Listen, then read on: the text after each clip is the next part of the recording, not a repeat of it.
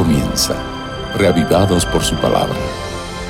Presentado por el pastor Bruno Razo. La hierba se seca y la flor se cae, pero la palabra de Dios vive y permanece para siempre. ¿Y por qué es viva y por qué es permanente? Todos los días nos encontramos juntos para meditar y reflexionar en el mensaje de la palabra de Dios.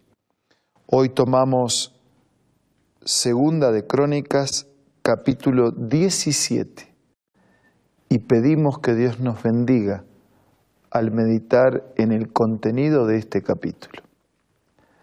Padre nuestro que estás en los cielos, te pedimos por favor, estés a nuestro lado al meditar en tu palabra, para que esa palabra viva y permanente impacte una vez más en nuestro ser. Te pedimos y agradecemos todo en el nombre de Jesús. Amén. Segunda de Crónicas capítulo 17. Si usted tiene Biblia, por favor, quiere acompañarnos, puede hacerlo. Si usted no tiene Biblia, pero le gustaría tener un ejemplar, entre en contacto con nosotros y de alguna manera le haremos llegar de manera gratuita, de forma gratuita, un ejemplar de las Sagradas Escrituras. El capítulo 17 de Segunda de Crónicas nos reseña a grandes rasgos el reinado de Josafat. Josafat reinó, comenzó a reinar después de la muerte de su padre As. Y cuando este capítulo muestra algunas de las características, dice, reinó en su lugar Josafat, su hijo, el cual se hizo fuerte contra Israel. Versículo 3.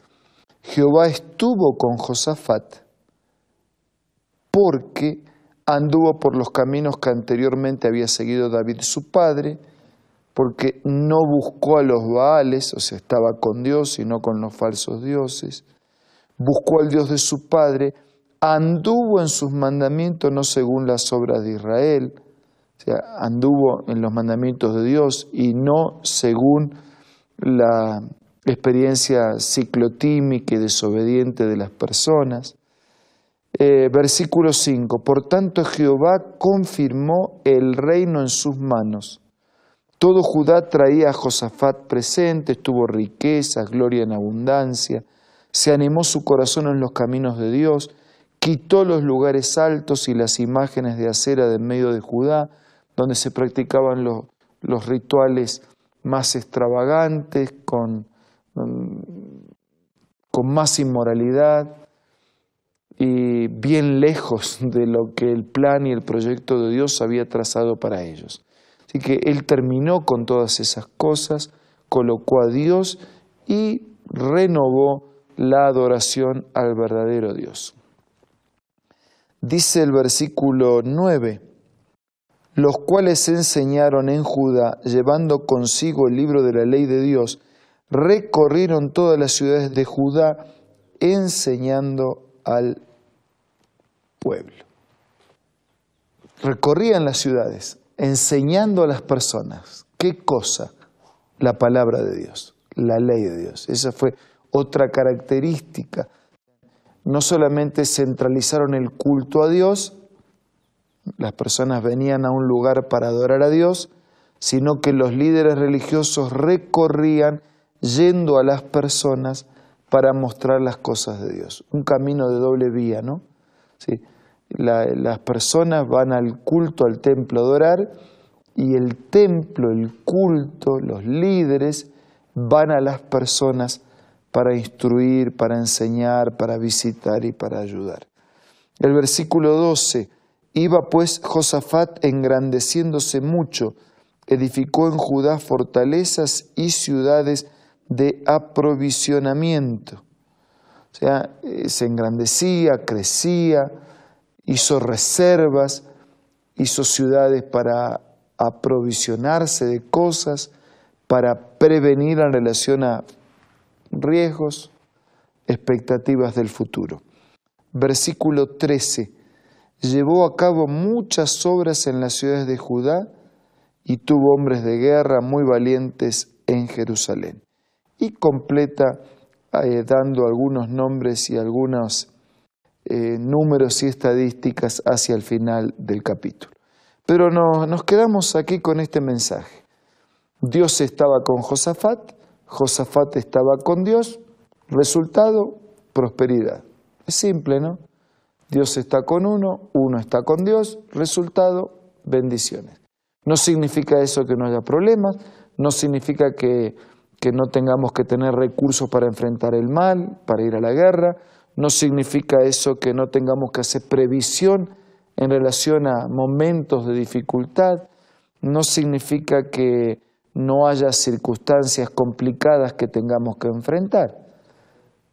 Igual hay dificultades para el que confía y para el que obedece. Sin embargo, hay fuerzas diferentes. Y yo quiero detenerme también en el versículo 10. Vamos a tomar el versículo 10 con este mensaje. El terror de Jehová cayó sobre todos los reinos de la tierra que estaban alrededor de Judá, de manera que no osaron hacer guerra contra Josafat. O sea, el respeto, el miedo, ¿no?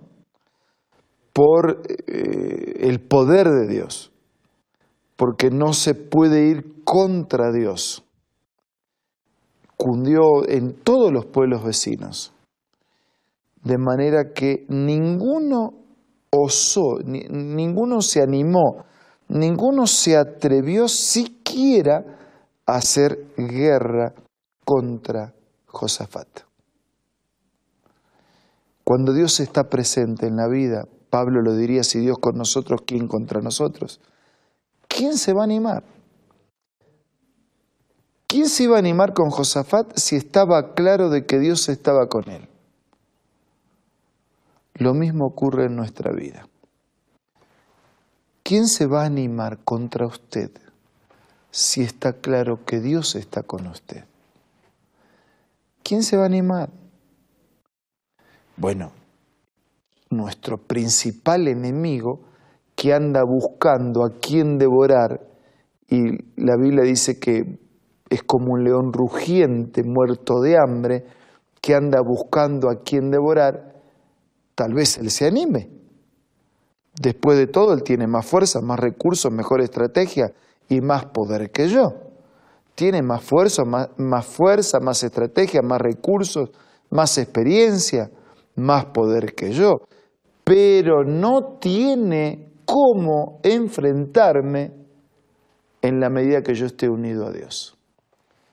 Una escritora cristiana, Elena de Huay, que muchos de ustedes conocen, conocen sus libros, sus mensajes, ella escribió, Satanás tiembla y huye delante del alma más débil que busca refugio en el poderoso nombre de Jesús.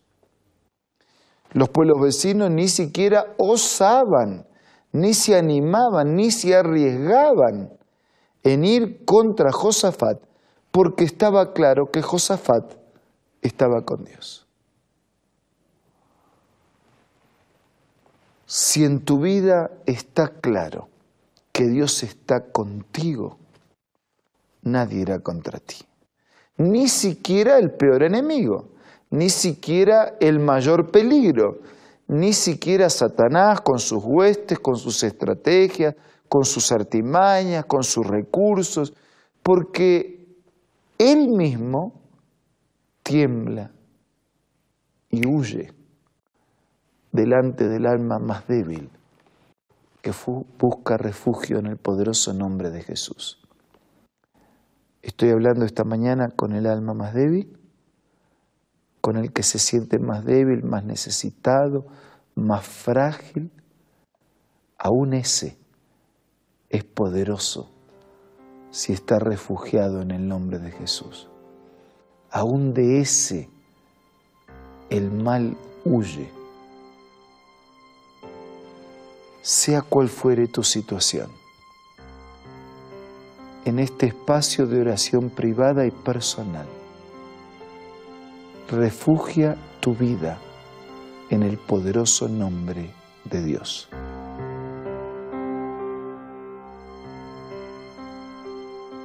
Padre nuestro que estás en los cielos, gracias te damos porque como Josafat podemos ser vencedores, podemos prosperar en todas las cosas, en la medida que estemos refugiados, escondidos y dependientes de ti. Ahora nos hemos refugiado y escondido en tus promesas. Por favor, transforma nuestra debilidad en fortaleza, nuestra soledad en compañía, nuestra culpa en perdón y nuestro fracaso en victoria. Nada merecemos, pero todo te lo pido y agradezco en el nombre de Jesús. Amén. Muchas gracias amigos por acompañarnos en el día de hoy. Nos reencontramos mañana para seguir siendo reavivados por la palabra de Dios. Esto fue Reavivados por su palabra, presentado por el pastor Bruno Razo.